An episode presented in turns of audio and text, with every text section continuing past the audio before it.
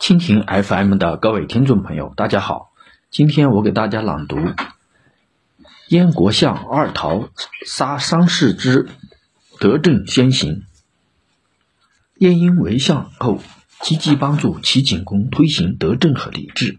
对于齐景公的某些过错和不妥之处，他不是直接谏言指出危害，而是一种比较得当而机智的方法，警醒齐景公。也正是因为如此，齐景公对他特别重视，在他死后也异常伤心。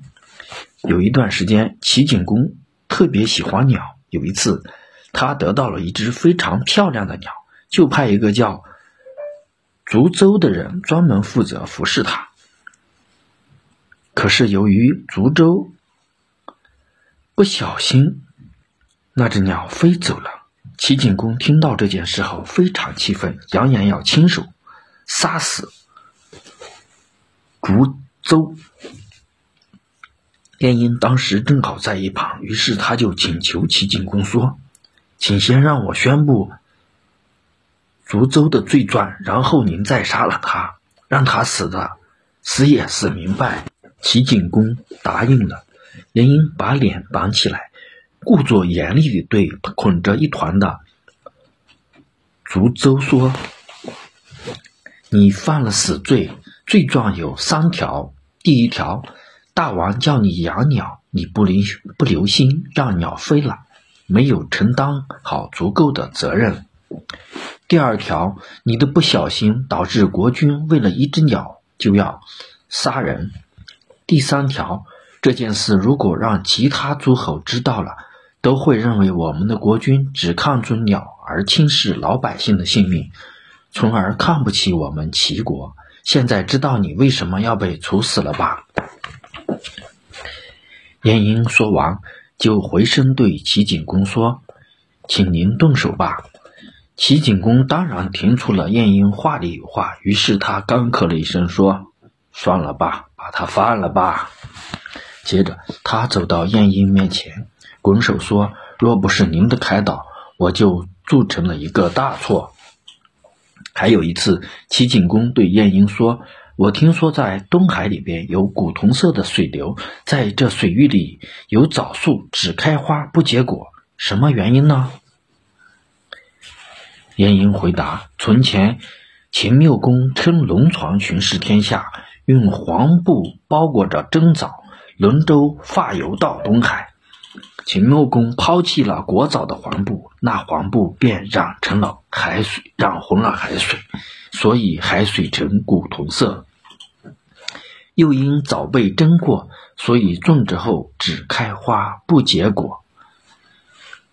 齐景公不满意地说：“我是在开玩笑问你，你为什么对我胡诌？”晏婴不动声色地说。我听说，对于假装提问的人，也可以虚假地回答他。后来，齐景公生了疥疮，同时还得了疟疾，病情很严重，前前后后病了一年时间。诸侯们陆陆续续亲自或派人前来问候问候齐景公。有人对景公说：“现在陛下病重。”诸侯们都忧心忡忡，就是祝官和史官对鬼神不敢敬、不恭敬的缘故，应该诛杀祝官和史官，以昭明天下。齐景公相信了这些话，告诉晏婴，晏婴当然不认同这样的说法，正色回答。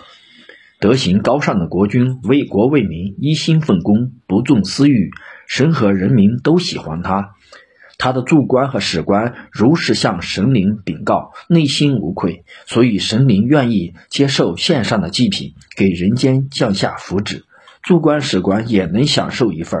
如果碰上放纵的国君，为政不善，行为举止违背常理，掠夺百姓，神灵和人民都会怨恨他。在这种情况下，如果驻官史官如实祷告，这是报告国君的罪过；如果驻官史官掩过是非，只说好事，这是欺骗神灵。所以神灵不接受他们的祭品，降下灾祸以示惩罚。诸官和史官也有一份。齐景公紧张而害怕地问道：“那该如何是好？”晏婴继续说：“没有办法啊，神明愤怒，人民哀怨，祝官和史官在那里祈祷。”成千上万的人们在诅咒，祝官史官纵然竭尽全力，也无一济于事。因此，只有施行德政，一切才会好的。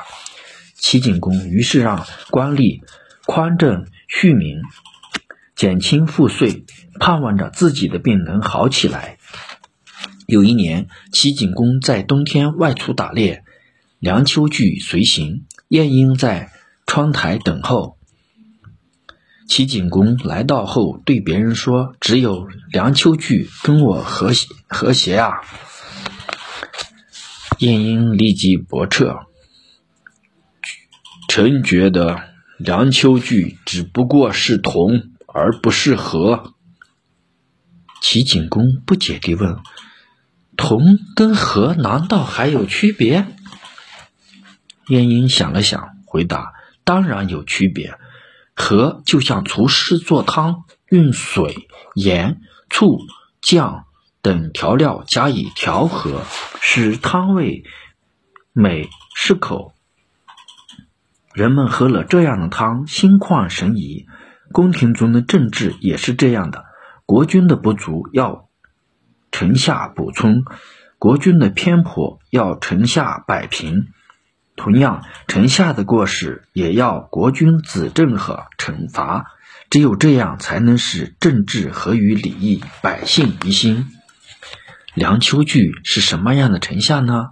陛下认为好的，他就说好；陛下认为不好的，他就说不好。所以是同而不是和。这种人只会随声附和。人云亦云，算什么狠啊？齐景公听了之后表示赞同。齐景公前往牛山游览，向北登临齐国都城时，触景生情，突然悲痛地说：“人生只能怎么能像奔腾咆哮的流水，离开这美好的山河而死去呢？”艾孔和梁丘据听了，也跟着伤心地哭泣起来。晏婴却在发笑。齐景公怒问他为何发笑，晏婴回答：“如果能使贤能的国君长久地居守齐国，那么太公、桓公将长久地拥有齐国了；如果让勇猛的国君长久的居仗齐国，那么……”庄公、灵公将要长时间的享有齐国了。如果这样，您怎么能到国君的宝座上立身于世呢？而您偏偏独自因为这事流泪伤情，所以我才发笑。齐景公听了这番话，便不再无病呻吟。还有一次，晏婴跟齐景公在宫中豪饮畅谈。齐景公环顾宫廷四周，叹气地说：“多么宏伟漂亮的宫殿啊！但不知将来谁会成为它的主人呢？”晏婴问道：“陛下是有什么心事吧？”